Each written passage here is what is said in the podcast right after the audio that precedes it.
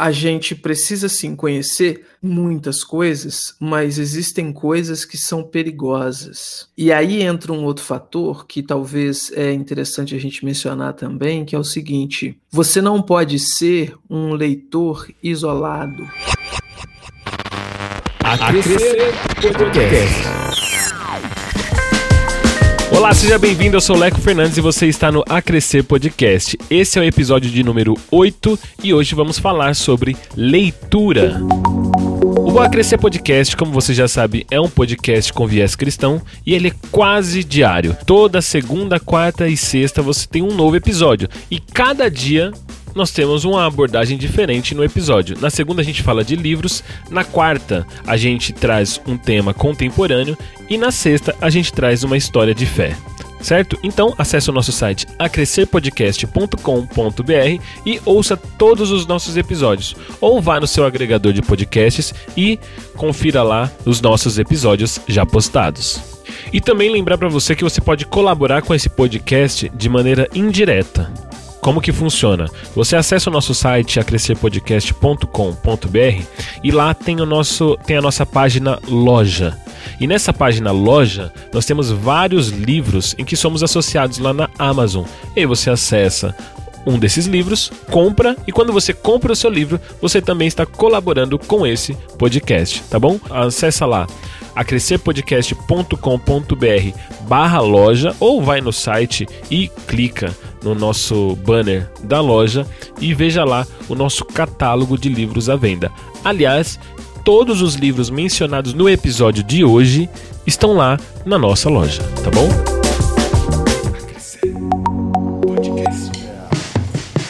Bom, vamos lá. Antes da gente ir para o nosso episódio, vamos ao nosso momento de participação por e-mail ou por mensagens via Instagram. Como eu sempre digo para você, você pode participar via e-mail contato arroba acrescerpodcast.com.br ou então me mandando um áudio com o seu feedback para o meu Instagram, arroba lecoferci, arroba lecoferci. Então se você não me segue, vai lá, me segue né, no Instagram e me manda o seu feedback. Ou então nem precisa me seguir, minha, minha conta está lá aberta ao público e aí você me manda sua participação via mensagem, via Instagram. Foi o que fez hoje uma participação especial aqui da Carol Gonçalves, que é uma amiga minha, inclusive já tivemos um podcast juntos, não é? E aí eu fico enchendo o saco dela para ela participar desse podcast, mas ela mandou o seu feedback a respeito do nosso episódio Escola na Pandemia. Vamos ouvir aí o que ela disse. Bom dia, eu sou a Carol Gonçalves. Puxa vida, que legal esse episódio 5, hein? É, duas coisas que eu queria deixar como feedbacks. Primeiro é, puxa, que legal, né? Ver a figura do professor, diretor, psicopedagogo, enfim, vários títulos aí para definir um ser humano que tem nitidamente a vocação, né, pela educação. Então foi muito legal ouvi-lo, né, e, e, e, perceber que de fato ele está indo na contramão do que hoje a educação é, promove, até no sentido da tecnologia, né? Eu acho que de fato é, uma, é um caminho sem volta. Né? Eu falo por, por mim aqui na minha casa. É claro que meu filho ele não tem livre acesso à tecnologia, a gente é, pondera muitas coisas, a gente limita o que ele vai assistir, enfim. Mas o Lucas ele aprendeu, ele começou a se apaixonar pelas letras através de vídeos no, no YouTube. Então, com dois para três aninhos, ele já estava escrevendo as letrinhas do jeitinho dele, mas por assimilar aquilo que ele assistia, né? E aí, percebendo essa facilidade e essa, essa vontade, né, de, de aprender, a gente foi incentivando. Então, hoje ele está com cinco anos, mas ele aprendeu a ler com quatro anos, né? É, através dos vídeos também comecei, começamos a perceber que ele amava e ama os números. E hoje, com cinco aninhos, ele já sabe, a gente já está treinando ele a, a tabuada, né? Ele já sabe a lógica das continhas de, de multiplicação, de soma, de subtração, enfim.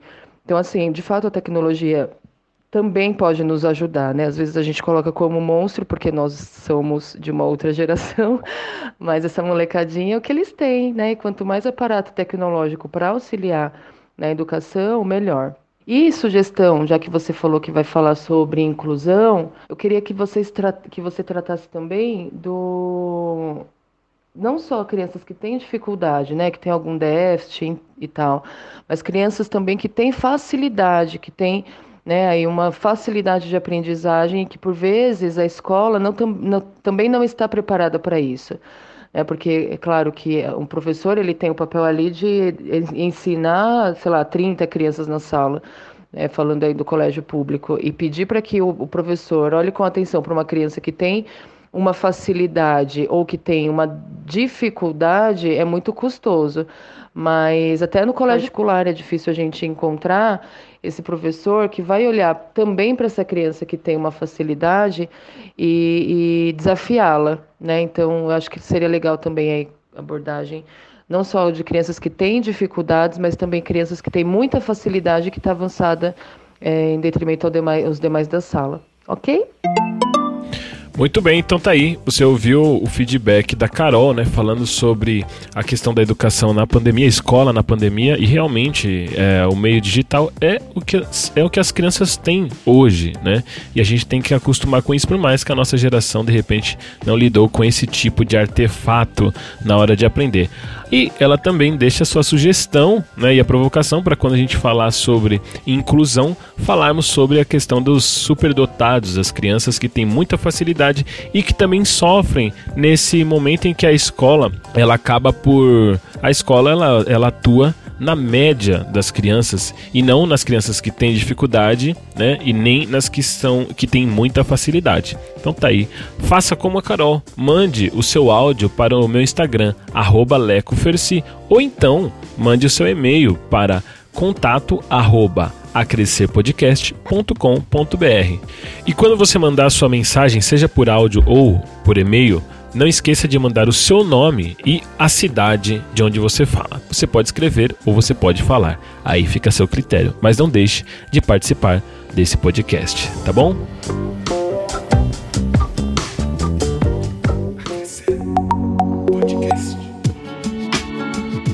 Bom, vamos lá. Hoje vamos falar sobre leitura e vamos falar também sobre livros. E para fazer isso, ninguém melhor do que ele, que faz as suas resenhas pelo YouTube, apresenta ali um monte de livros e indica.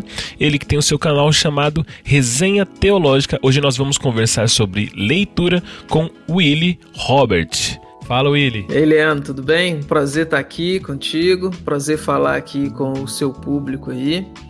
Vamos falar um pouquinho aí de livros dessa matéria que a gente gosta tanto, né? Falar sobre leitura, né? Que é sempre. Ó, ler é um negócio muito importante, né?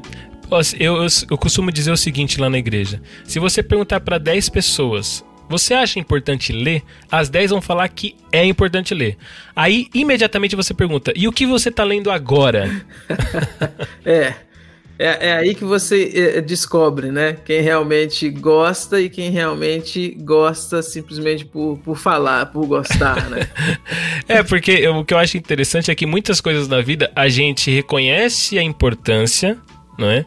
Mas de fato não vive como tal, não é? é esse é o diferencial, né? Eu acho que esse é o diferencial. É, principalmente na época que a gente vive, que é uma época de, de, de, assim, de saberes tão rasos, né?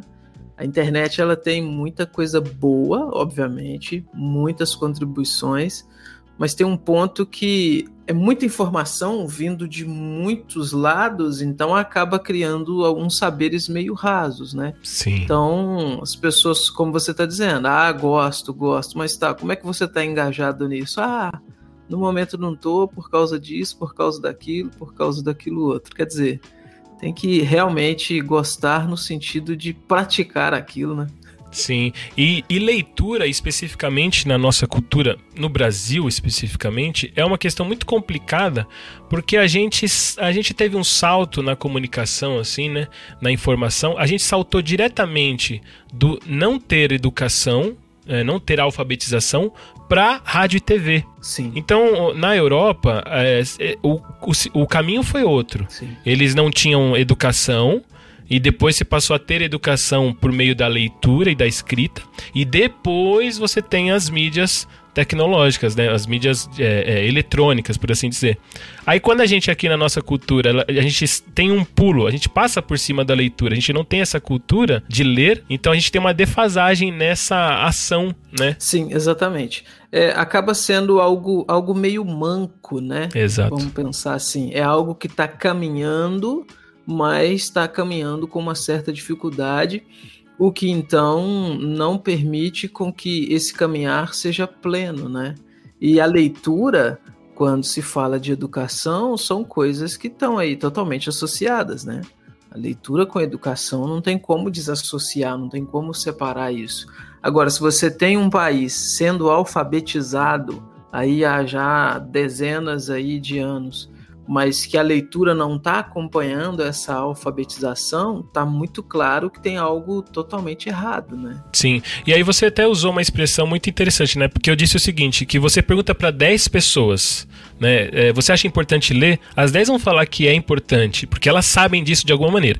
Aí você pergunta, você está lendo alguma coisa agora? Ah, o número vai baixar. Mas aí você disse, né? Ah, as pessoas dizem que gostam.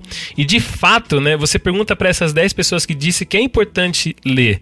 Pergunta Pergunta para essas 10, quem gosta de ler? E esse é um, um empecilho, né, para as pessoas desenvolverem a sua leitura, porque normalmente se busca sempre fazer aquilo que gosta. Sim. E num primeiro momento, leitura, né? A gente já na escola é condicionado a ler algumas coisas que a gente não entende o porquê dessas coisas. Sim, né? como, sim. como, como que foi a sua experiência de leitura no seu período de escola? Cara, interessante essa pergunta. Eu tenho uma história, assim, pelo menos do meu ponto de vista, é interessante, né? Sim. É, quando a, a, minha, a, minha, a minha infância e adolescência na escola foi uma infância e adolescência inicialmente normal eu nunca fui muito, nunca gostei muito de estudar. Sim. Estudava por causa daquela obrigação, né? Aquela coisa toda. A mãe enviava para a escola e a gente ia.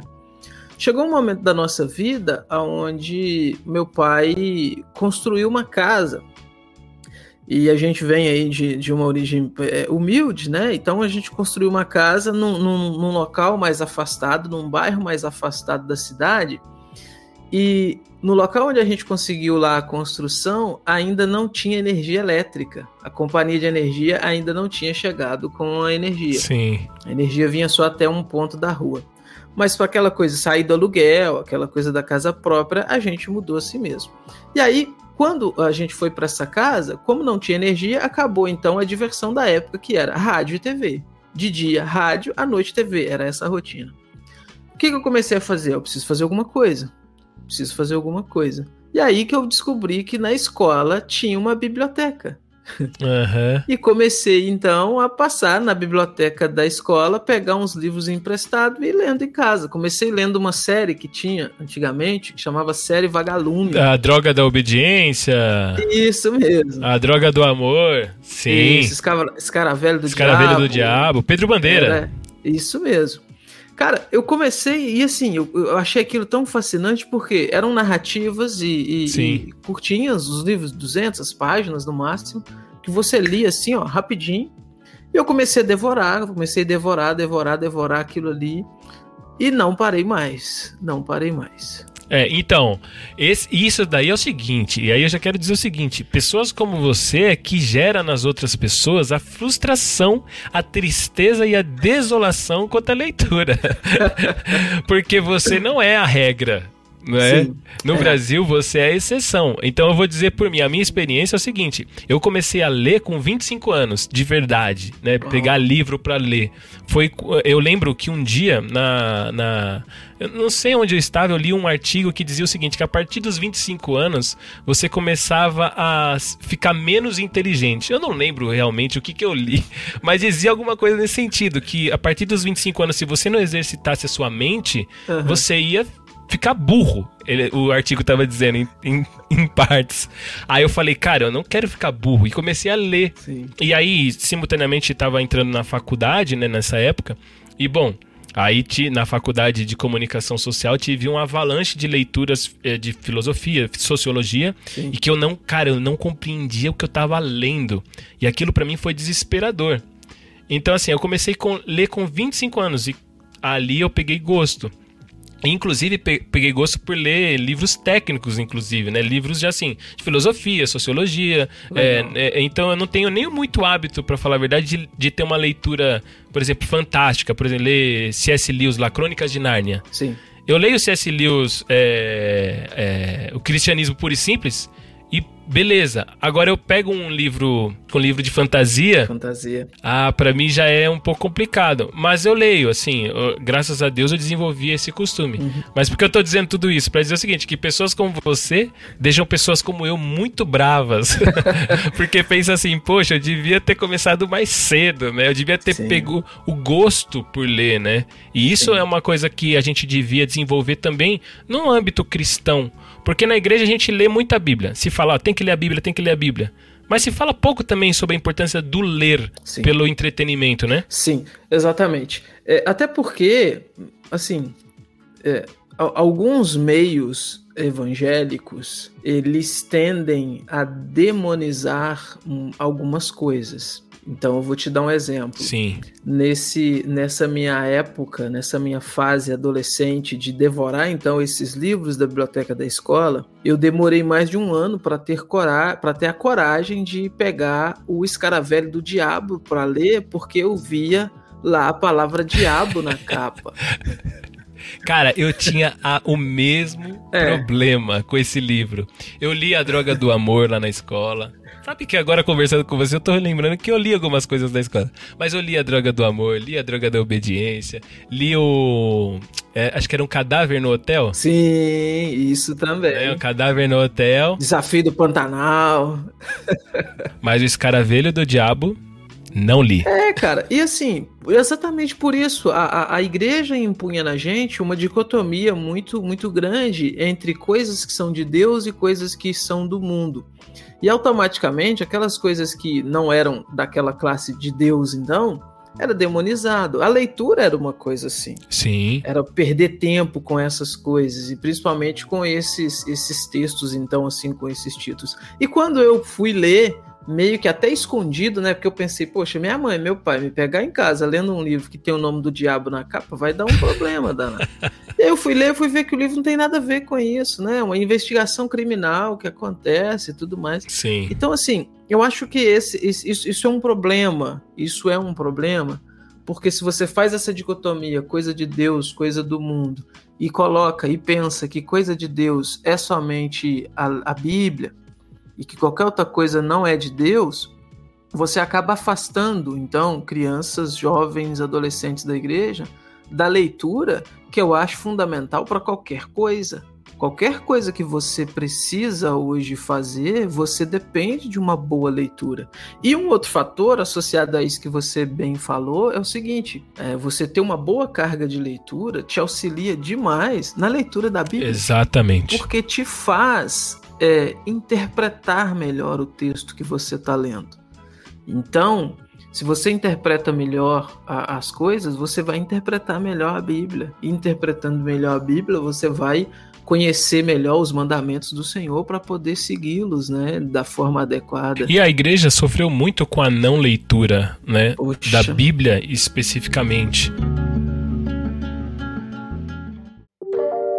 Com o advento do celular, por mais que ele facilitou muito em termos de, de acesso, mas ele também ele está escondendo um perigo. Sim. Aí é uma questão de opinião, né? Porque o livro em si, quanto à matéria, ele tem a sua importância, né? Sim. O meio, como diria Marshall McLuhan, né? O meio é a mensagem, Sim. né? Então o livro, ele tem sua importância com relação à sua leitura. Carregar o livro né? É, é, tanto que eu não consegui ainda acostumar com o lance do Kindle. Eu tenho o Kindle e tal, mas é, ainda não, não me pegou, entendeu? Porque tem essa materialidade, ela é importante. E quando a gente vai para a Bíblia, eu acho que a Bíblia ela ainda precisa ser mantida o seu valor na sua materialidade também. O que você pensa a respeito disso quando a gente está falando de leitura e da materialidade, não só do livro no geral, como principalmente da Bíblia? Eu penso assim, olha, é, a gente tem, tem evoluído em algumas coisas e algumas evoluções são boas. Sim. Eu acho que o lado bom da, da, da leitura digital hoje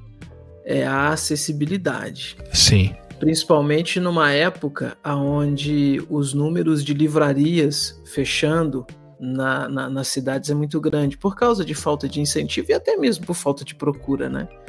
Então, por exemplo, a minha cidade, minha cidade não tem uma livraria. Minha cidade aqui, se você andar a cidade inteira em todos os comércios, você não acha um livro sendo vendido, nenhum. Então, isso, isso é uma coisa muito, muito complicada. Por, olhando por esse lado, então, a, a, a, essa, essa evolução, então, tecnológica dos livros digitais, ela ajuda. Você compra hoje um arquivo no Kindle, com um segundo, dependendo da sua internet, já está disponível ali para você ler. Mas eu também faço coro ao que você está dizendo e eu também ainda prefiro, ainda assim, a, quilômetros de distância entre uma coisa e outra, eu ainda prefiro o livro físico. Aquilo que você aproveita, eu falo, por exemplo, como eu, o meu trabalho é fazer resenhas. Então, quando eu estou lendo algo físico para fazer uma resenha, eu percebo que o meu aproveitamento é maior do que quando eu estou lendo algo digital para fazer uma resenha. Então eu ainda prefiro, sim, com certeza, a, os livros físicos, o livro material. Quando a gente vai para a Bíblia, quando a gente fala de Bíblia, eu assim, eu nem sei se conservador é a palavra, mas eu me vejo bem conservador nesse sentido. Eu acho estranho demais, cara, quando você tá na igreja. Sim. É, e que você fala assim, então, vamos abrir o texto bíblico em tal lugar e você vê que uma pessoa pega o celular, outra pessoa pega o celular e tal. Eu acho isso, isso eu ainda não acostumei com isso, sinceramente. E eu acho que um outro fator é uma, uma pergunta que sempre me fazem é, lá no Resenha Teológica, tanto no Instagram quanto no Facebook, é o seguinte: ah, como aproveitar melhor a minha leitura, como ler mais rápido e tal. E o que eu sempre digo é o seguinte: afaste-se das distrações. As distrações é aí a, o, o, assim, o maior fator que faz então com que as pessoas é, tenham dificuldade de reter aquilo que está lendo e também lentidão né, naquilo que vão ler, lentidão de tempo, vamos pensar assim. Então veja, se você pensa que as distrações então são, são, esse perigo, quando você tem um arquivo digital no celular, por exemplo, a facilidade de você estar tá ali lendo e chega a notificação e a tentação de você ah, deixa eu abrir isso daqui, deixa eu ver isso daqui, aquilo, aquilo outro, é muito grande, é muito grande. Eu te falo porque isso acontece comigo, que tenho isso como um trabalho, então é muito grande. Não, e não só isso, né? Quando você pega, por exemplo, quantas vezes a gente não pegou o celular para ver uma coisa Sim. E porque a gente foi puxado por outra coisa e foi, e entrou no Instagram e começou a ver, e daqui a pouco você fala: peraí, por que, que eu peguei o celular? Ah! Exatamente. E aí já passou uma hora e meia, duas horas, né? Dependendo de como tiver o seu tempo, né? E, e, aí eu, eu, eu tava falando da questão de ser conservador, porque eu vejo que isso é um problema na igreja. Sim. Você pega o celular ali, então, para acompanhar o texto bíblico, a probabilidade de chegar, você ser tentado para ver uma coisa, ver outra e aquilo roubar sua atenção é muito grande. Não vou dizer que é pecado, que é errado, obviamente, porque não é, mas eu ainda prefiro trabalhar ali com o físico, trabalhar com o livro mesmo, aquela sensação de chegar o livro ali, você abrir, tirar do plástico e, e folhear e tal, é uma coisa que é impagável, né? Sim, ah, mas também eu, eu creio, e aí eu tô falando, agora é um achismo tremendo, né? E talvez eu tenha, eu vá pesquisar sobre isso.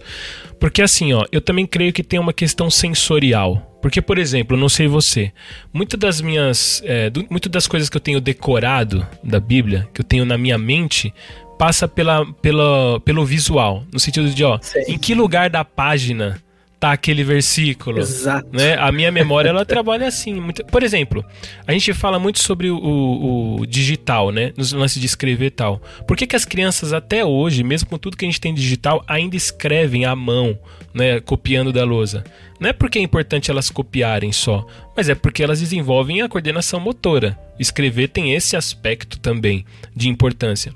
Então eu acredito que também a questão sensorial de você pegar o livro e saber ali exatamente na porque no Sim. Kindle muda, né? Sim. Não sei se você tem, eu tenho essa dificuldade com o Kindle.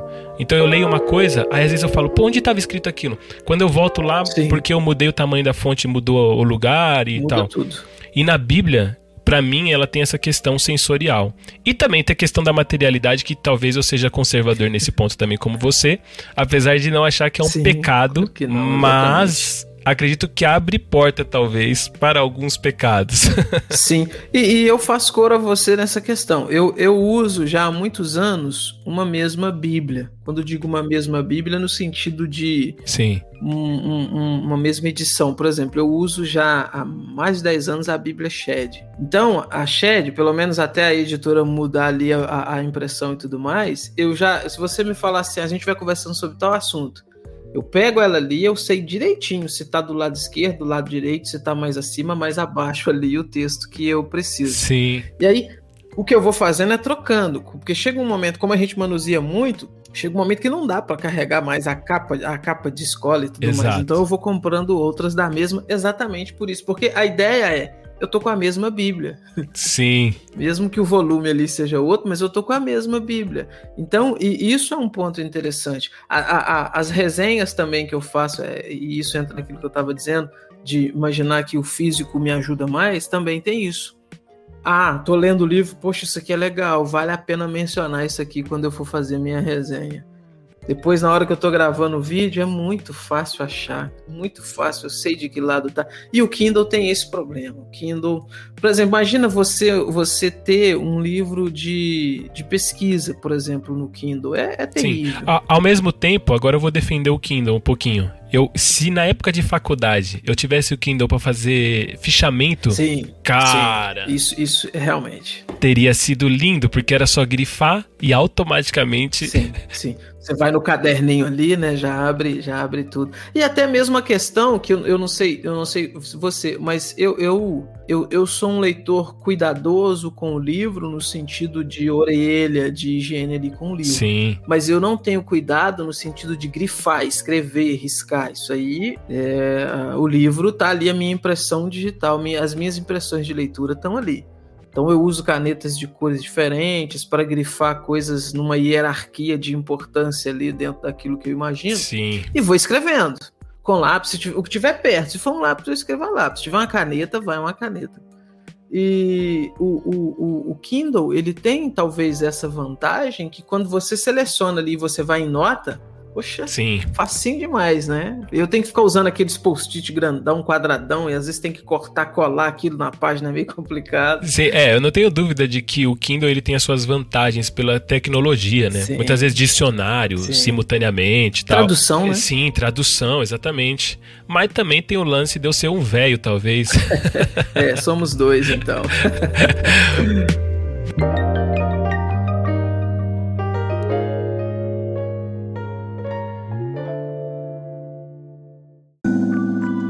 que você percebe, às vezes, conversando com as pessoas, de dificuldade? Né? Eu vou dizer por mim, eu percebo que existem algumas pequenas técnicas que não são ensinadas.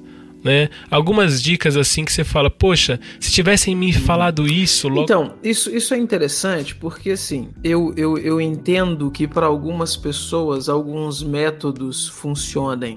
Eu acho que isso é uma coisa muito particular. Sim. É por isso que às vezes eu tenho essa dificuldade de sugerir métodos lá nas minhas redes quando as pessoas pedem, exatamente por causa disso. Eu acho que esses métodos eles estão muito relacionados, em primeiro lugar, qual que é a necessidade que você tem daquela leitura. Sim. Então imagina que você está na faculdade, está num seminário, então você tem que ler um livro ali e obrigatoriamente tem que fazer um trabalho. Ah, essa, essa obrigatoriedade ela vai fazer com que você tenha um empenho diferente e talvez ela vai te fazer levar aquela leitura até o final, que se não fosse essa obrigatoriedade você não levaria. Sim. Então eu acho que esses fatores eles são muito determinantes, até mesmo nessa questão de retenção ali daquilo que você está lendo e tudo mais. Uma outra coisa que eu costumo dizer também é o seguinte: não caia nessa ilusão de que, ah, vou ler um livro de 400 páginas e aí, assim que eu terminar de ler o livro, eu vou saber exatamente descrever tudo que eu li. Isso não existe. Só se a pessoa for um savante, né? Tirando isso, se você for um reles mortal como a maioria, Sim. isso não existe, cara. Porque, veja, a gente lida com muita coisa e é muita coisa entrando na memória da gente. Você tem, assim, uma noção do que o livro fala. Sim. Uma noção, obviamente, isso tem como reter. Mas detalhes, igual aquelas coisas que você vê em filme, às vezes, o cara falando ó, em tal página, em tal lugar, está assim. Não, isso, isso vai vir quando? E aí é, é a outra questão que eu quero acrescentar nisso. Isso vai vir quando você dominar o Mas isso aí é culpa da galera. isso aí é culpa da galera que toda conversa fala assim, não, porque o autor tal diz no livro tal. Mano, aí Sim. você automaticamente gerou na pessoa uma necessidade. Exatamente, exatamente. E às vezes essa, essa, essa, essa memorização nem vem tanto do livro, né? Às vezes vem de Sim. frases soltas que a pessoa viu do autor e tudo mais. Mas eu acho que o terceiro ponto é o seguinte: você precisa ler, então, se você quer compreender bem um assunto, você precisa ler vários livros sobre aquele assunto. Exato. Então, vou te dar um exemplo bem específico. Um, um dos meus focos de leitura nos últimos anos tem sido sobre a história do comunismo. Eu gosto de história, gosto de. de- de- então é Gosto de comunismo? não, não, não, de jeito nenhum.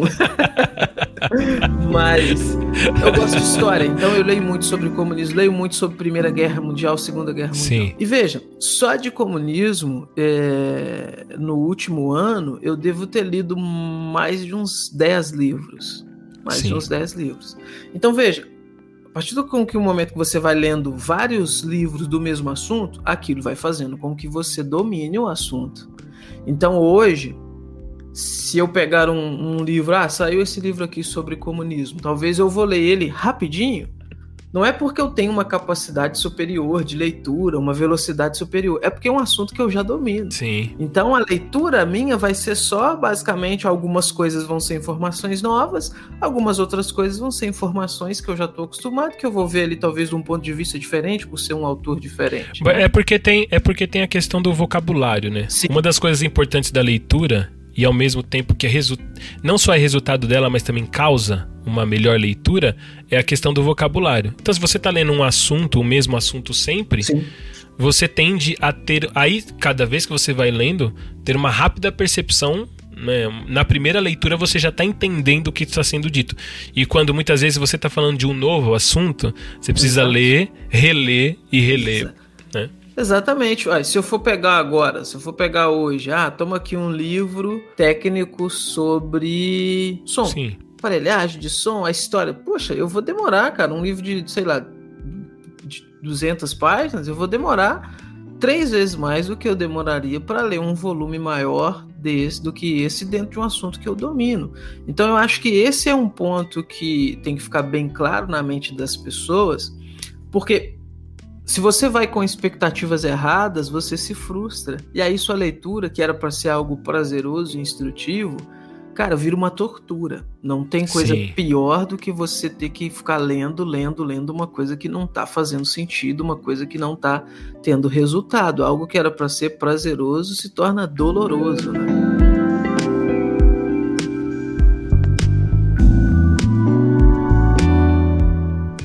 Não sei se já aconteceu contigo. Eu já peguei livro que eu comecei a ler de temática cristã e tal, ou pseudo-cristã, e na hora eu lendo o livro eu pensei o seguinte: puxa, eu não tenho maturidade pra ler isso. Sim. E eu me senti assim. é, sabe quando você se vê num ambiente perigoso? Sim. E eu lembro claramente de fechar o livro e falar: puxa, Sim. agora eu não posso ler isso. Exato. Isso, isso também é algo que é extremamente necessário. Eu te falo porque, veja, a gente precisa sim conhecer muitas coisas, mas existem coisas que são perigosas. E aí entra um outro fator que talvez é interessante a gente mencionar também, que é o seguinte: você não pode ser um leitor isolado. Justo. Que sentido que eu digo isso? Ah, gostei dessa capa aqui, deixa eu pegar, deixa eu levar.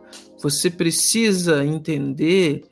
E aí, pesquisas rápidas te ajudam nisso, pelo menos o básico daquela, daquela linha de pensamento, para você ver se é isso ou não. Eu me lembro que eu, eu tenho um, um, um amigo que é muito assim, muito erudito, muito erudito. Pensa num camarada que é inteligente, aquela pessoa que Daqueles que dá raiva, né? Exatamente, aquela pessoa que é difícil de você conversar, exatamente porque é de uma erudição fantástica.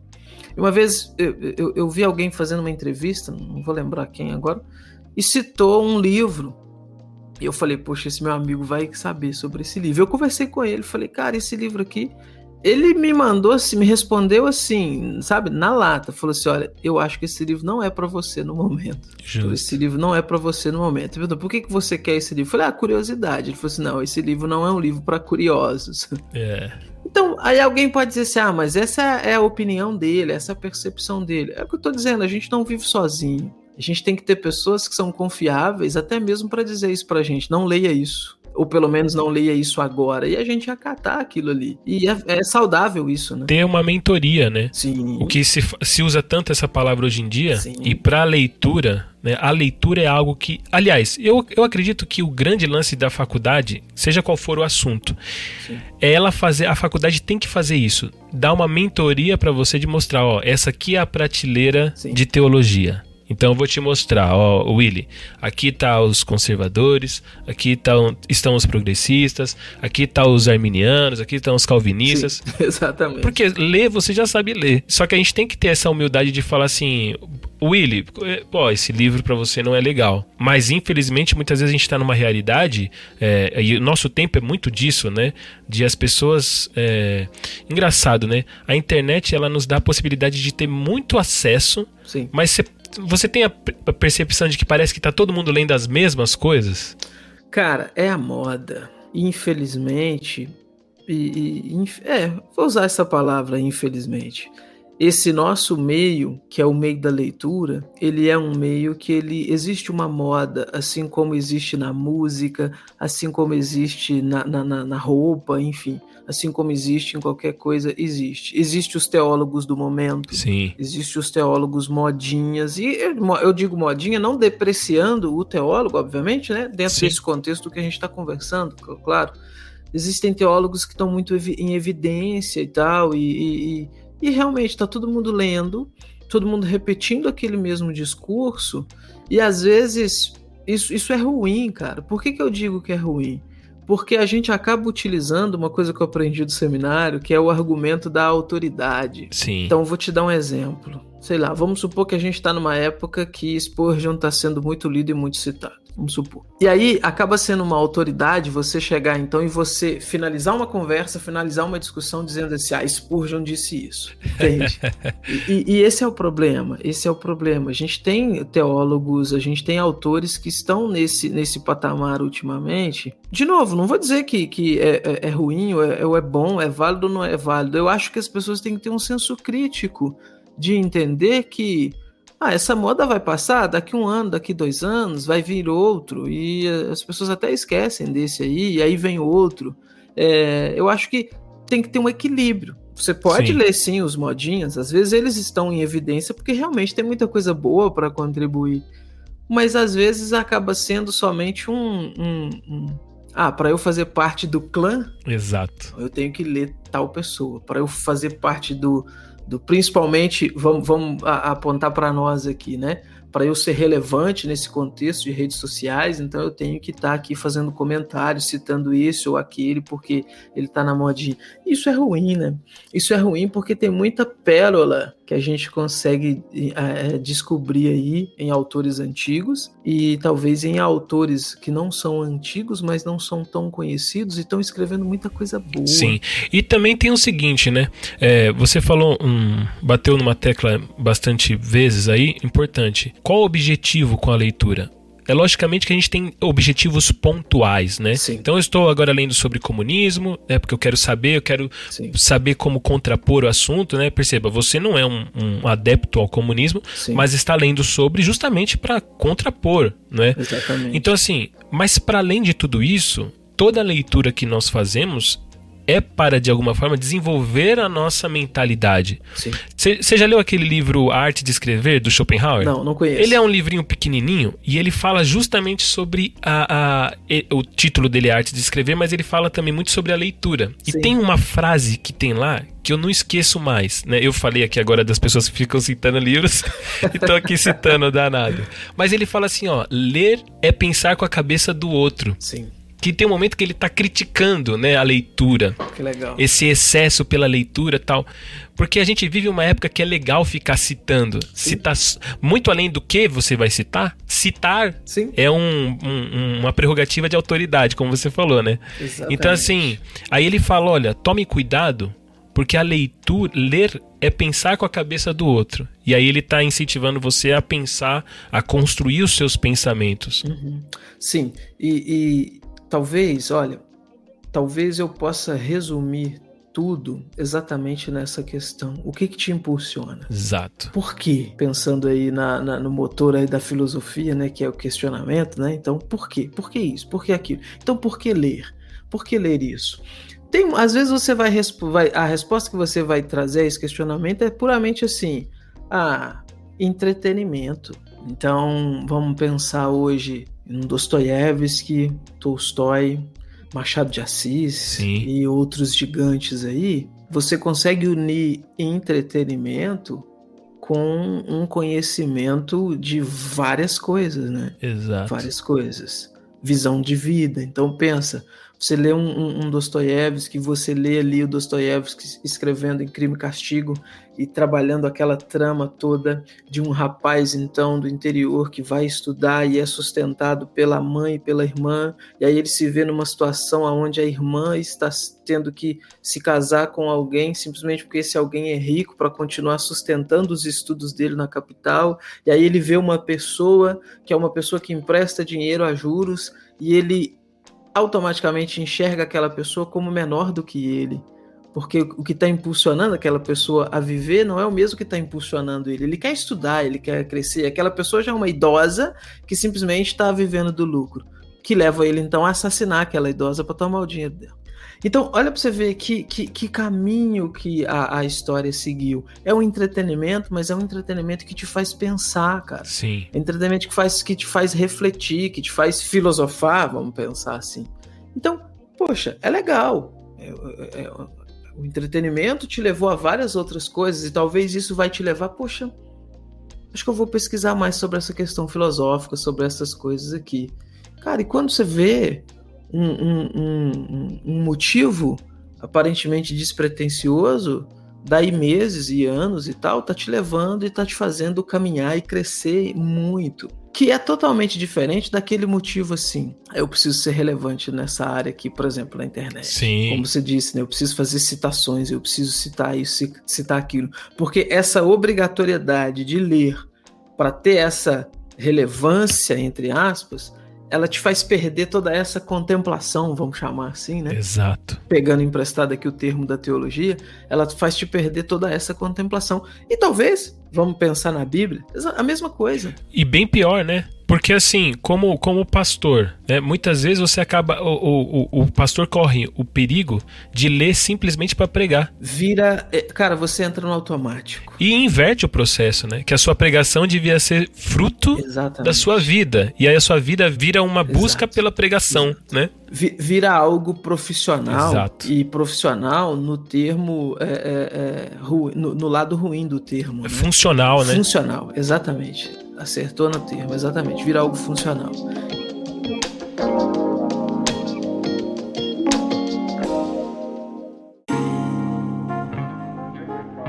Mas aí, voltando para a questão da leitura no sentido genérico, de seja qual for, ele também cumpre a mesma questão, né? Uma leitura de entretenimento também pode te nutrir no sentido de princípios. Exatamente. Como o exemplo que você estava dando lá de, do Dostoiévski, Crime e Castigo. Então é o seguinte: é, é, você tem ali também nutrientes, né? É a diferença de você ter uma leitura de entretenimento pelo entretenimento, mas é, ah, na- no fundo, na verdade, todo entretenimento tem princípios escondidos e que muitas vezes, sem você perceber, você está consumindo aquilo também. Sim, a diferença está na qualidade né, desses princípios. Justo, não é? E todos vão te afetar. Sim. Por isso que eu acho que assim, é, as pessoas podem ler e devem ler tudo aquilo que está disposto a ela. Mas a gente deve ter um cuidado. É como comer mesmo, né? Sim. Você pode comer qualquer coisa, cara, mas tem coisa que vai fazer bem e tem coisa que não vai fazer tão bem. Sim.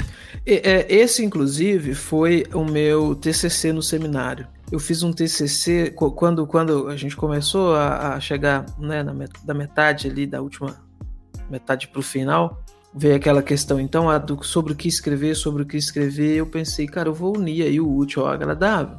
E vou escrever sobre a importância da literatura e a influência da literatura no cristianismo. E de início o meu projeto era pegar a literatura no geral Sim. e tentar escrever então como que a literatura no geral ela contribui para percepção teológica, para ensinar exatamente nisso que você falou, pensando que o meu ponto era qualquer leitura ela tem algo para te passar. Sim. Mas aí o orientador ele, ele, ele, ele me, me aconselhou a fazer o seguinte: especifica um autor porque senão vai ficar uma coisa muito ampla e vai ficar uma coisa muito grande, né? Como é um trabalho de pesquisa. Recorta, recorta. Exato. O orientador fica nisso, né? Recorta, recorta. É, é, isso mesmo. E aí eu decidi, então, especificar o trabalho do Tolkien. Que recorte grande. Exatamente, porque o Tolkien ele é muito conhecido pelo Senhor dos Anéis e, e, e, Sim. e sobretudo pós 2003 ali 2001 2002 2003 quando a, a trilogia do Peter Jackson é, veio a público, né? Mas O Senhor dos Anéis é uma parte de um universo inteiro, que é o que a gente chama de legendário, que começa então com o Silmarillion, que tem lá o Gênesis, a criação do mundo e tudo mais.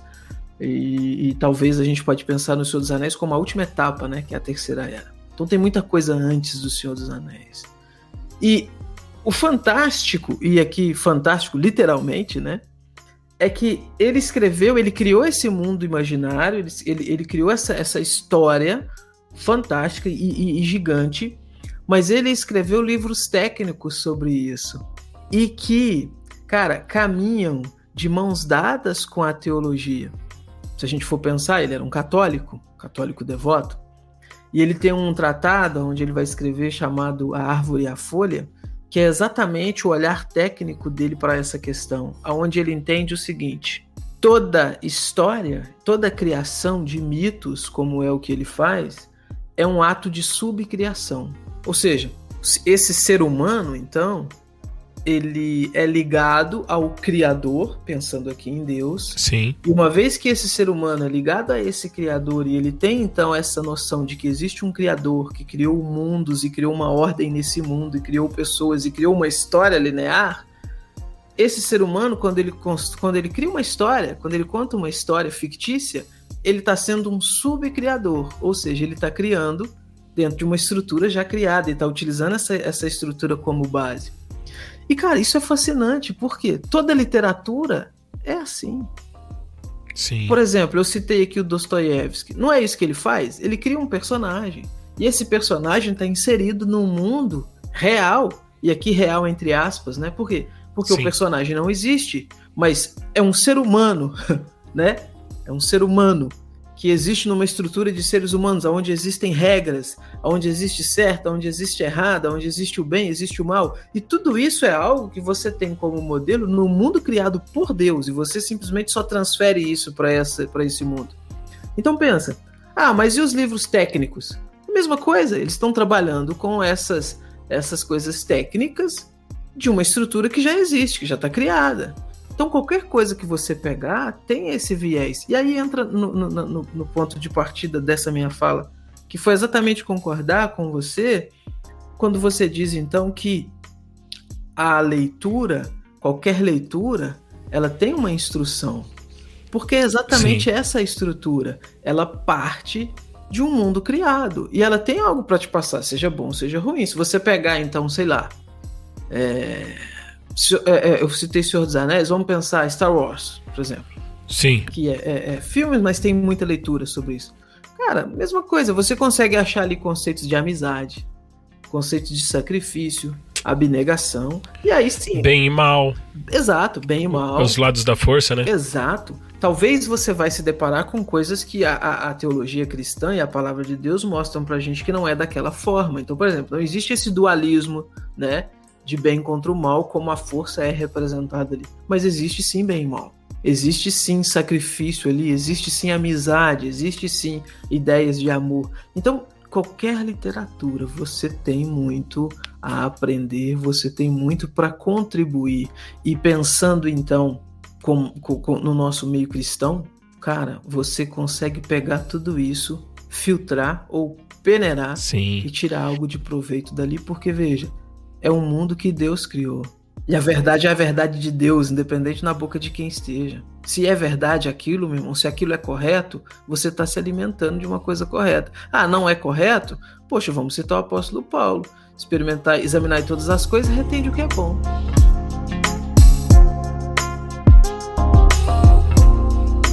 É, e por isso, na leitura, quando a gente estava falando sobre a mentoria, um dos aspectos importantes, né, para a gente ler um livro, seja ele qual for, é justamente passar pelo autor, né? Sim. Conhecer o autor é, é, é, deve ser a sua prática também quando a gente pega um livro. Pô, interessante esse título. Deixa eu ver quem escreveu. Sim, isso, olha, isso que você falou, assim, é importantíssimo porque isso já te, te reduz um trabalho, cara, mas te reduz Sim. aí, poxa, um trabalho gigantesco. Porque veja, eu citei que eu gosto de livros de história. Então, já existem alguns historiadores que a gente já sabe que são muito bons e a gente já sabe qual é a linha que ele traça para escrever história. A gente já sabe qual que é o viés dele ali de historiador. Então, quando você pega, poxa, esse livro aqui, não conheço o livro, mas olha, esse autor, ó, esse autor é interessante, já li algumas coisas dele, ele tem um caminho legal, ah, vou comprar. Co como tem um autor que já sabe, poxa, esse camarada aqui, ele, não é, ele é bem imparcial, ele puxa muito por um lado. Será que vale a pena então eu gastar dinheiro? Vamos, vamos pensar nesse ponto, porque livro no Brasil é uma coisa ainda muito caro. Sim. E além do dinheiro, vale a pena eu gastar dinheiro e tempo? Ah, não vale. Então deixa eu pegar um outro nome aqui, um outro autor que talvez vai me ajudar melhor. Facilita demais conhecer o autor, puxa vida.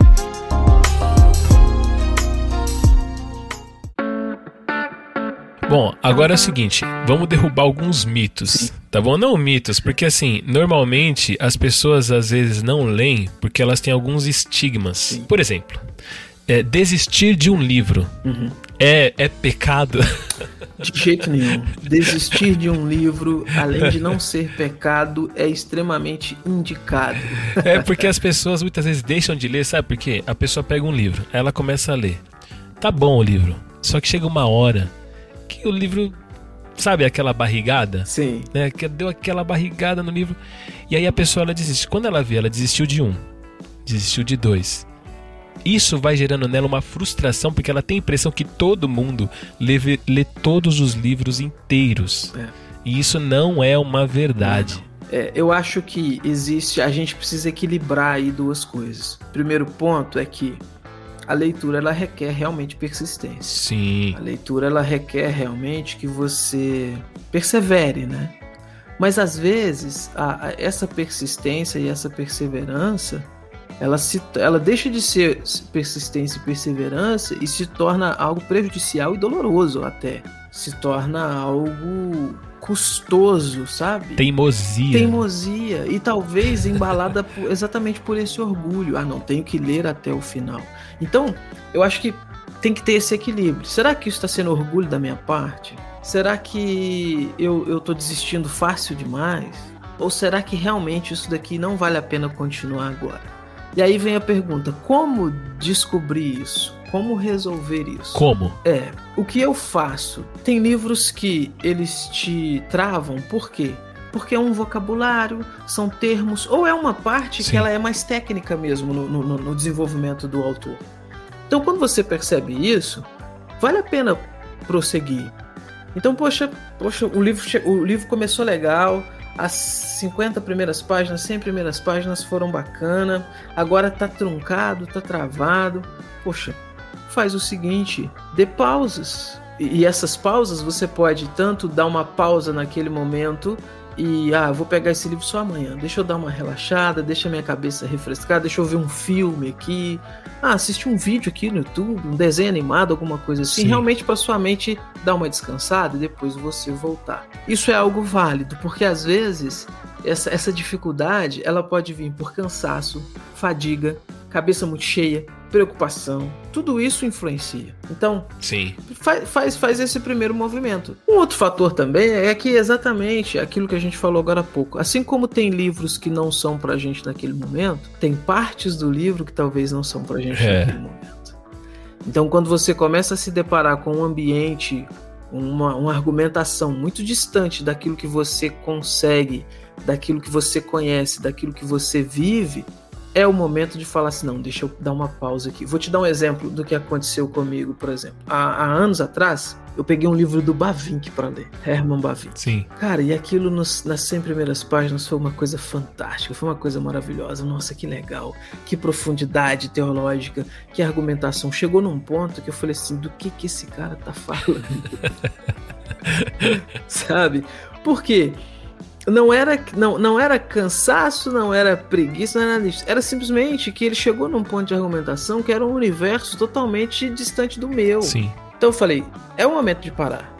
É o momento de parar. Deixa eu dar mais uma caminhada, depois eu volto aqui. E isso é legal, isso, isso é válido fazer. Foi o que eu fiz, resolveu. Depois de uns, uns dois anos eu voltei, dei sequência no livro e tudo mais.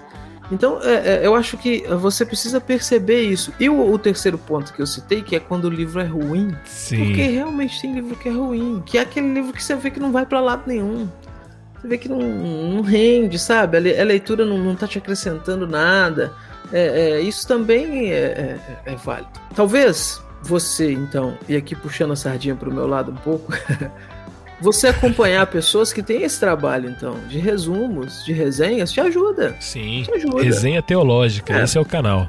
Exato, te ajuda. Olha, é, é, fazendo um merchan aqui também, tem muito resumo legal na Amazon. Sim. Tem muita galera naquela, naquela parte de comentários ali que faz uns comentários legais ali que te ajuda até na hora de comprar. Poxa, vai valer a pena para mim, de acordo com isso que tá comentando aqui? Ah, vai. Ah, então eu vou comprar. Ah, não, não vai.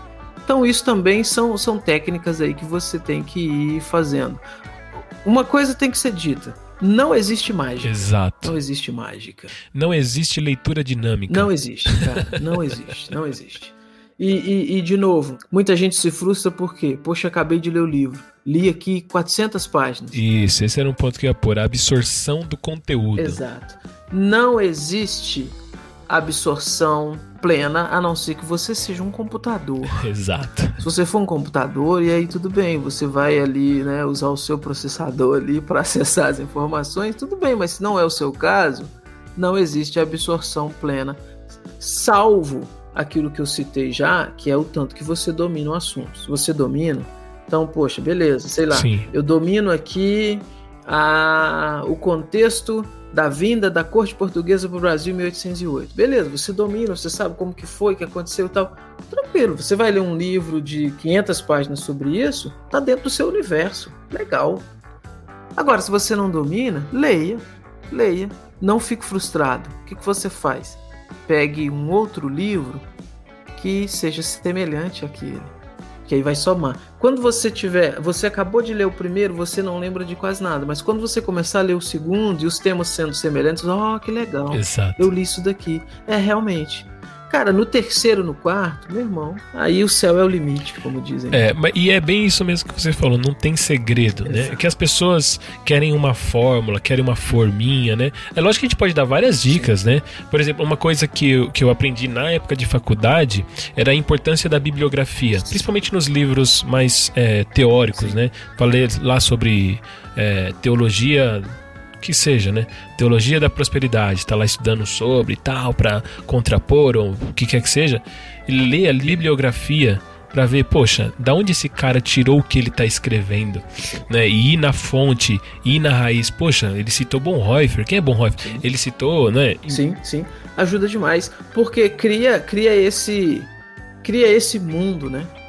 Cria esse mundo em torno do assunto e além de criar esse mundo, quando eu digo cria na cabeça do leitor, a bibliografia ela mostra para o leitor então que esse, esse esse objeto de pesquisa e de leitura ele faz parte de um universo também que existem várias pessoas escrevendo, várias pessoas falando sobre aquilo ali, te ajuda a ver várias coisas, a importância daquilo, sabe?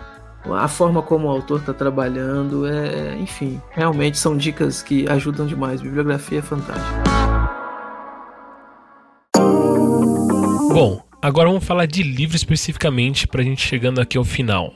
Me fala o seguinte: fala um autor que você pega o livro e você fala assim: esse cara sabe escrever e ele me pega. Eu leio a primeira página e, cara, eu não consigo parar de ler. De qualquer gênero? Qualquer gênero. Então, então eu, vou, eu vou fazer o seguinte: eu vou dividir por gênero, então. Na área da literatura fantástica, que é uma coisa que, que eu gosto muito, é o Tolkien disparado.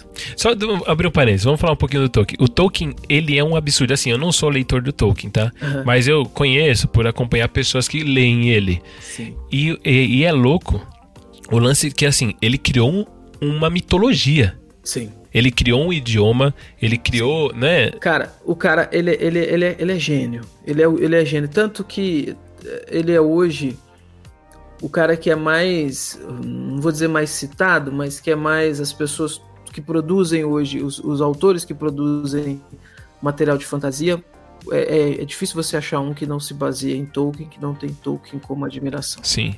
O que, que ele fez? O Tolkien ele é um filólogo. E um filólogo é a pessoa que estuda linguagem, né? Sim. E estudando linguagem, ele estudou então latim, estudou o, o germânico ali antigo, estudou várias línguas ali da, da, da, antigas.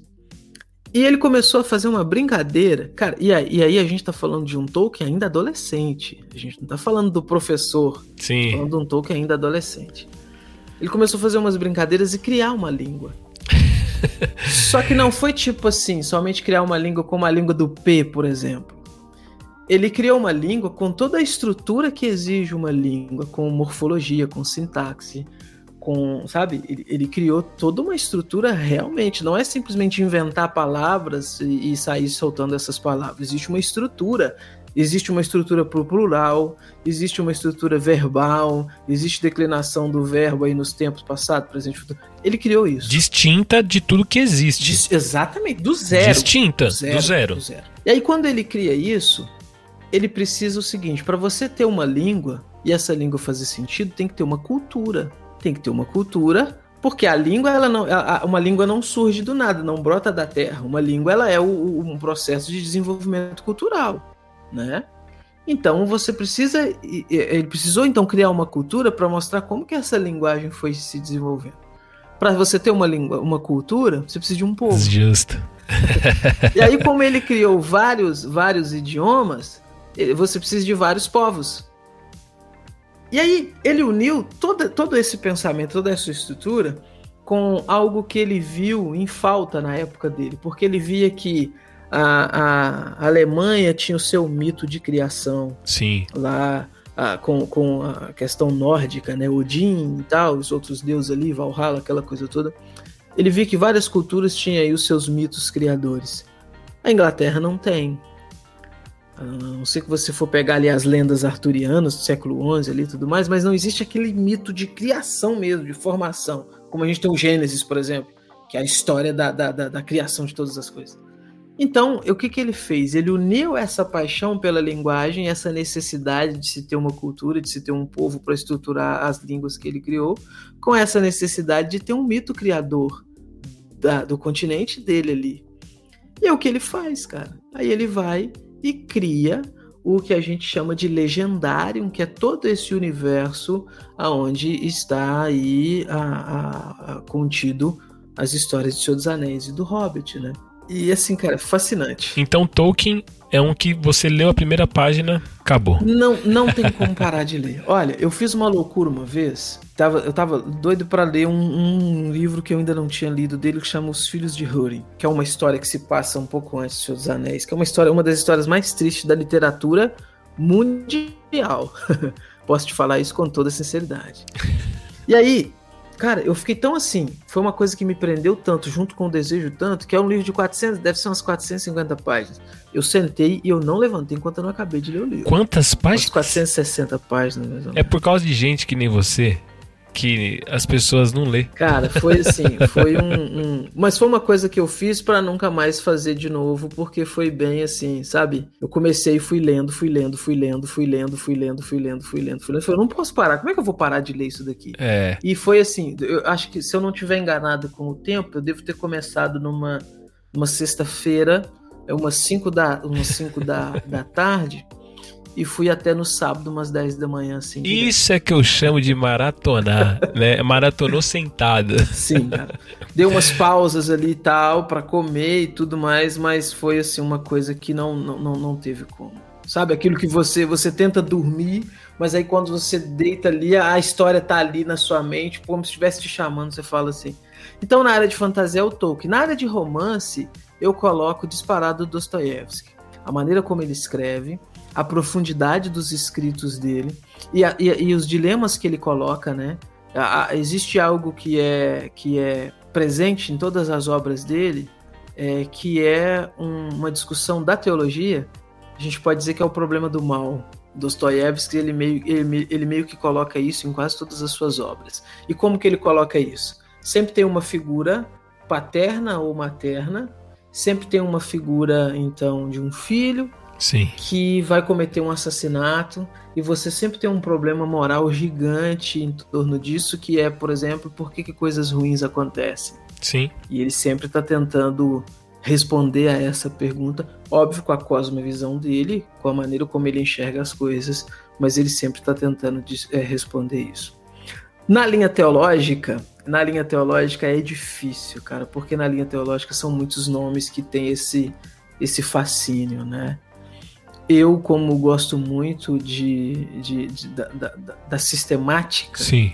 não só teologia sistemática, tem muito livro que não é uma teologia sistemática, mas trata do assunto né, sistemático.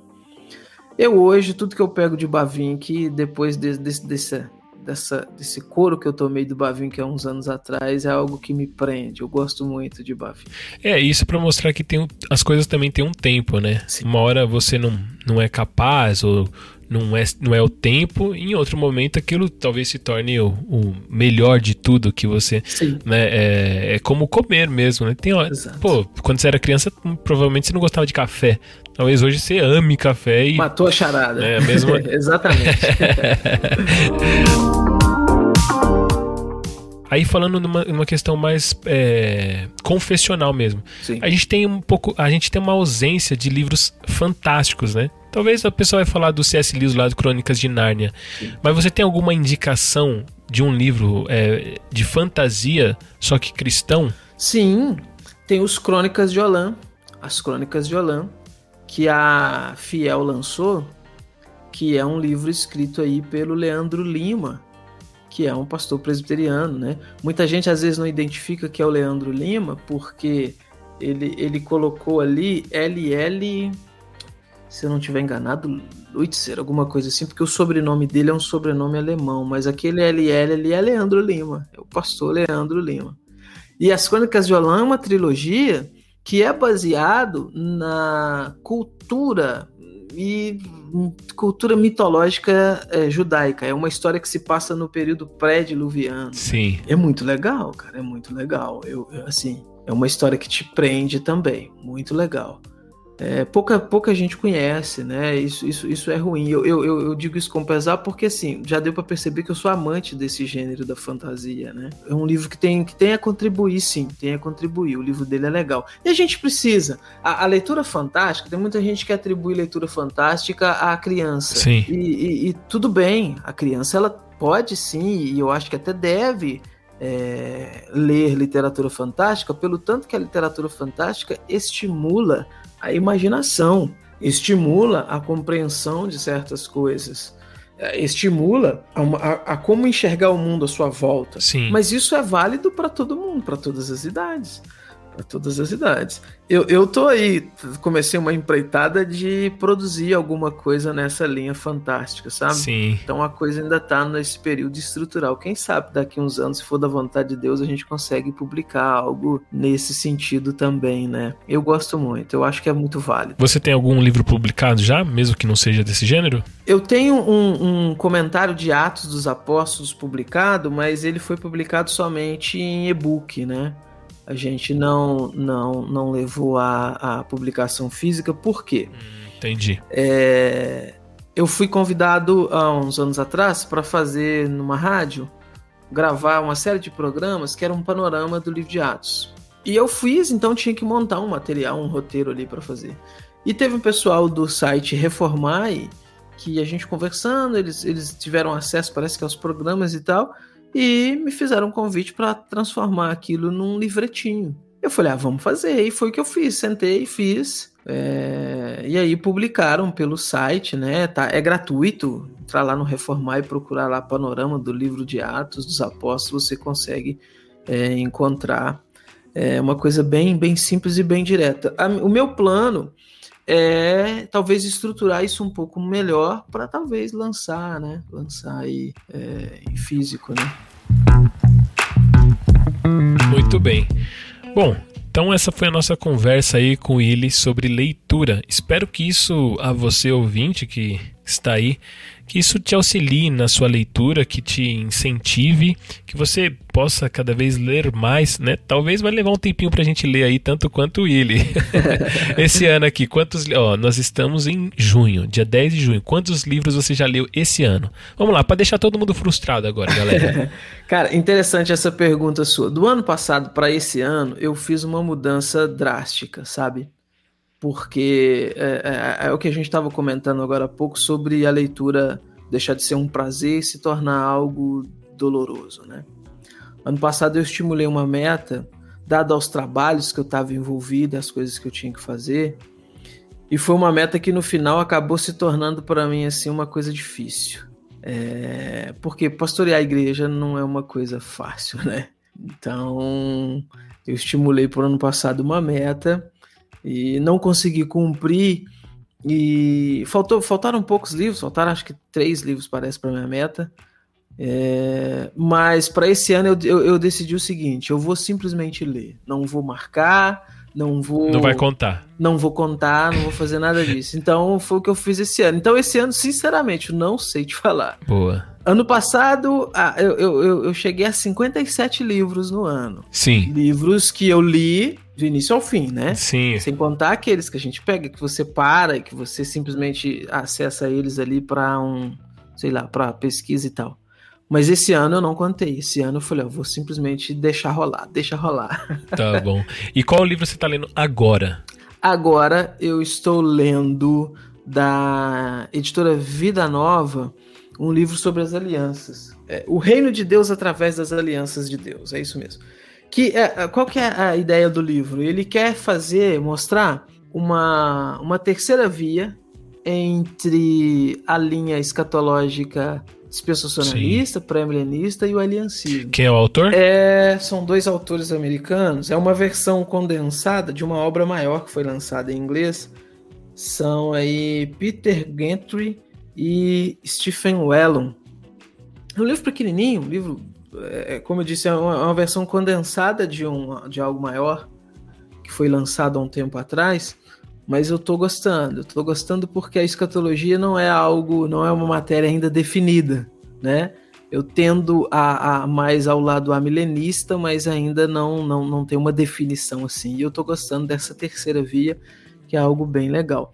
E assim, a gente nunca lê um livro só, né? Por vez. Exato. Então, junto com esse, eu tô lendo a Tomás de Aquino, Suma Teológica, Tomás de Aquino, tô lendo o volume 2. Só pesada. É difícil, a Suma Teológica é difícil, é, é bem complicado. E, como sempre, tô lendo ali um livro sobre comunismo, né? Que é Os Sussurros do Orlando Figes. São esses três aí que estão assim na no momento, né? Sim. Então eu vou falar também o que eu tô lendo aqui para quem tá ouvindo a gente aí. Atualmente eu estou lendo um livro do Kevin DeYoung, chama Brecha em Nossa Santidade.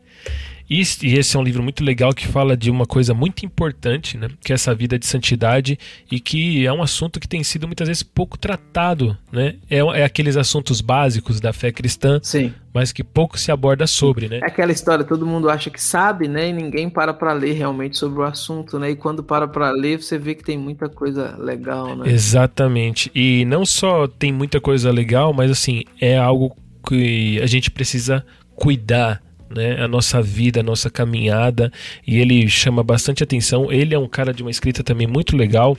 É, tal qual, assim, para mim, um autor que eu gosto muito nesse tema, né, de vida de santidade, vida com Deus, é o A.W. Tozer. Sim. É um cara que toda vez que eu leio, eu termino o livro e falo, puxa, eu tô precisando orar mais, tô precisando Sim. buscar mais a Deus, né? Ele tem essa capacidade. E o outro livro que eu tô lendo uh, atualmente, eu já comentei aqui, é do Oakeshott, que chama A Política da Fé e a Política do Ceticismo. Não é um livro teológico, né?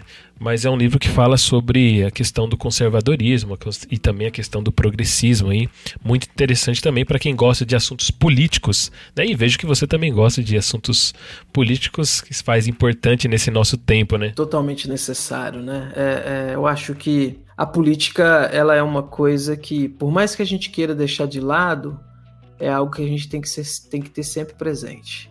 Porque Sim. se a gente para para pensar em política só na época da eleição, tem um problema muito sério, né? Tem muita coisa aí, muita coisa dentro da, das próprias teorias, né?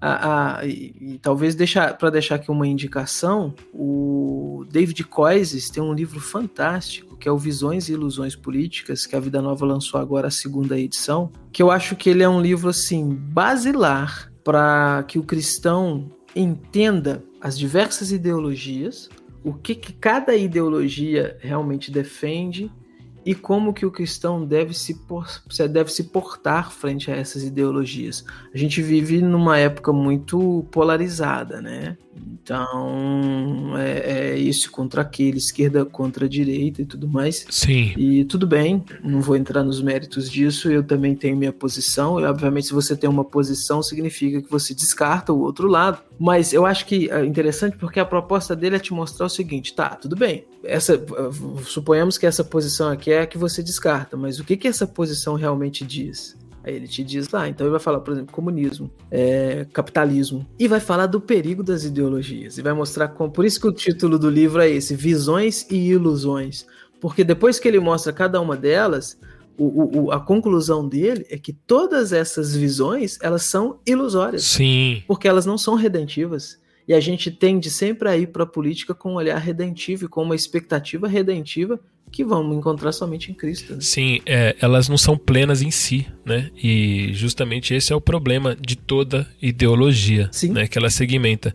E o, o, lance é que assim a igreja por muito tempo se alienou Exatamente. da política, né? Das discussões políticas. Sim. E na verdade, né? Toda ação ela, é, ela tem um princípio e com princípio então ela é política, né? Sim. Inclusive você não ter uma atitude também é também uma é atitude política. política. Então assim, o lance é que política se faz com princípios. E quando a gente se alienou da discussão política, a gente Sim. também se, ali, se separou, né, ou se apartou de pôr os nossos princípios, né, estabelecer e, e, dizer ali quais eram os nossos princípios. Então eu creio que o Brasil hoje vive uma colheita né, desse tempo Sim. que a gente se alienou, né? Sim. E, e, e, um, outro, um outro lado que a gente vê no cenário brasileiro é que, de novo, é a questão da polarização e do excesso, né? Porque se por um lado você tem, então, as pessoas que se alienam totalmente, por outro lado você tem as pessoas que se envolvem e se envolvem de uma maneira totalmente equivocada, né? Sim. Se envolvem de uma maneira totalmente errada, meio que, meio que pulam naquilo ali como se estivesse dando um mergulho num oceano profundo, quando o nosso papel em relação à política não é esse, é um envolvimento, mas é um envolvimento não, não, não nesse, nesse nível, né? Talvez um nome também muito bom para entender o equilíbrio dessas relações é o Kuiper, né? Sim. É, é uma leitura um pouco mais, mais, mais, mais é um pouquinho mais densa, mais né? denso. Mas o Kuiper ele é excelente porque, além de escrever sobre isso, ele viveu isso, né? Então chega um ponto na vida do Kuiper que é um, é um pastor, é um teólogo, onde ele entende que precisa de uma atuação na esfera pública. Então ele abre mão ali do pastorado, abre mão da, da, daquela atuação, daquele ofício para ir atuar na esfera pública. Sim. Mas não naquele sentido, por exemplo, então de ir para um debate político com uma Bíblia debaixo do braço dizendo glória a Deus mas sim num sentido de que eu, como cristão, como que eu posso impactar isso aqui? Não de uma forma caricata, sim. mas de uma forma real, verdadeira, que vai ter frutos para a sociedade no geral. E fantástico, fantástico a atuação dele, é muito, muito legal. Tá vendo aí, ó? A gente já partiu para outro lado. é, exato.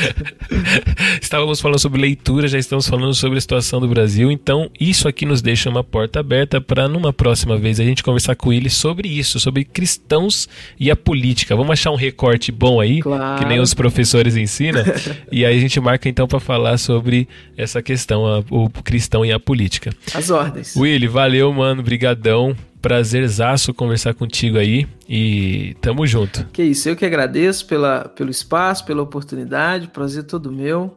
E a gente tá aí, as ordens sempre para estar tá conversando, trocando umas ideias, aprendendo, né, sobre esse, essa vastidão aí que são as áreas que a gente como cristão pode atuar e a leitura auxiliando em todas Sim, elas. Sim, vou lá ler Tolkien em uma sentada só agora. É uma folga e tira aí dois dias para isso. Vai ser assim, vai ser um caminho sem volta, te garanto.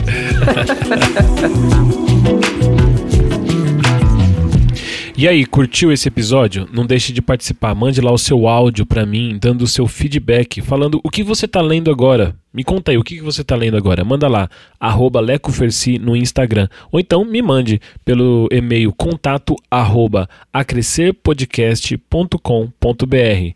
Dá o seu feedback, dá a sua sugestão, faça a sua crítica e me diz aí o que você tá lendo agora, hein?